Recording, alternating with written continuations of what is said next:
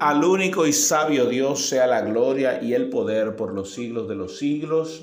Esta es la cápsula número 22 de los 400 años de silencio y yo soy el pastor Alvin Carrasco. Nos quedamos ayer en Antíoco Epifanes siendo proclamado emperador de Egipto, emperador de Palestina y emperador de todo el Golfo Pérsico y la región de Mesopotamia, e incluso de Asia Menor incluso de Asia Menor. Es decir, él había retomado mucho poderío en toda esa región por los acuerdos militares que había hecho. Ahora bien, lo único que no pudo tomar fue la capital de ah, Egipto, que en ese momento era la ciudad de Alejandría, donde se encontraba Ptolomeo IV, quien era el faraón. Eh, y hasta ese punto era solamente faraón de esa ciudad. Ahora bien, como Ptolomeo IV había hecho algunas contrataciones, había firmado algunos acuerdos militares con Roma y, con, y acuerdos eh, comerciales, al enterarse Roma de que sus acuerdos comerciales estaban eh, en peligro debido a que Antíoco Epifane había dominado toda la región, Roma envió a un general llamado Acayo Pompilio Lenas, perdón, Cayo Pompilio Lenas lo envió a Roma porque era un alto militar, era un general de cinco estrellas, lo envió, lo envió con tres legiones de soldados a defender los intereses de Roma. Bien, Cayo Pompilio llegó a la ciudad, le brindó protección a Ptolomeo IV y allí estuvo protegiendo la ciudad de cualquier posible invasión. Ahora, escuche esto. Cuando en la ciudad de Babilonia el, eh, el emperador Antíoco Epifanos, Epifanes se da cuenta de que Roma había enviado un contingente militar a la ciudad de Alejandría, volvió a Egipto. Y esta vez eh, tuvo, tomó el control de Chipre, ya había tomado el control de Chipre en su primer viaje y tenía parte de la flota que le había quitado a los Ptolomeos en ese primer viaje. Pero cuando regresó y él se encuentra con eh, Cayo Pompilio Lenas, ellos se conocían porque habían estado, antes de él ser general y antes de Antíoco ser emperador, habían estado, eh, parece que habían estudiado juntos, habían estado juntos en una de las ciudades griegas y allí se conocieron. Y cuando... Eh, él llega a la ciudad de Alejandría, allí Pompilio lo recibe en la playa y no lo deja entrar a la ciudad. Y ah, ellos se saludan muy afectuosamente y Pompilio le dice, yo estoy aquí defendiendo los intereses de Roma, así que te voy a pedir que tú tomes tu contingente militar, tome tus barcos y te marches. Eh, y no es, una, no es una negociación, es una orden. Cuando eh, Antíoco Epifanes escucha esto, él le dice a Pompilio, bueno, déjame consultar con mis generales. Y Pompilio, antes de que él se diera la espalda, se acercó a él y dibujó un círculo alrededor de él.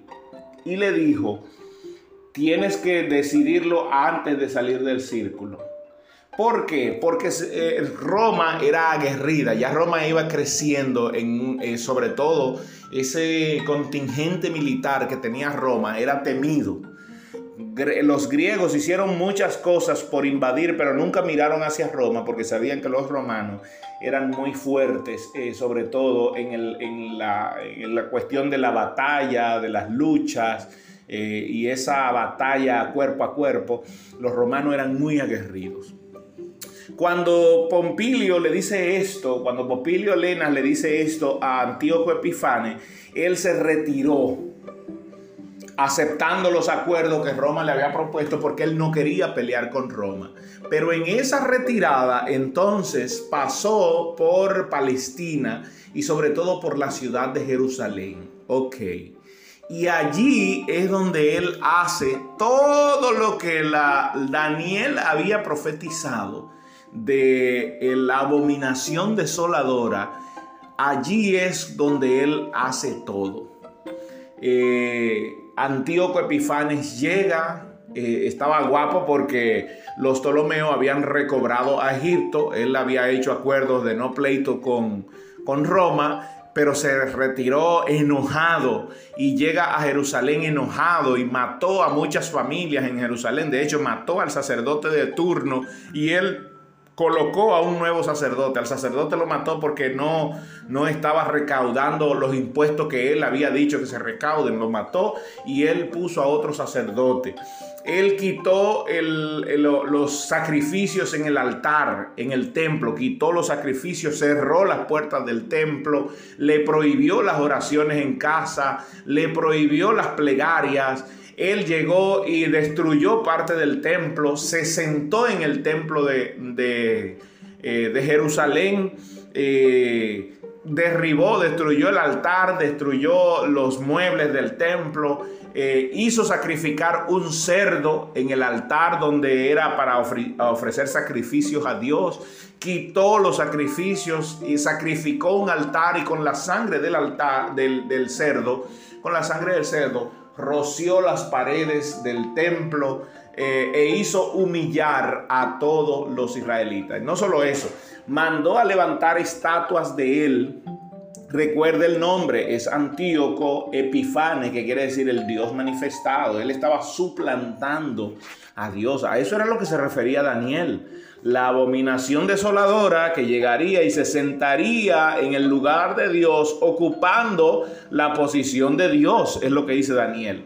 Eso fue lo que hizo Antíoco Epifane. Él mandó a levantar estatuas en todos los poblados de Israel.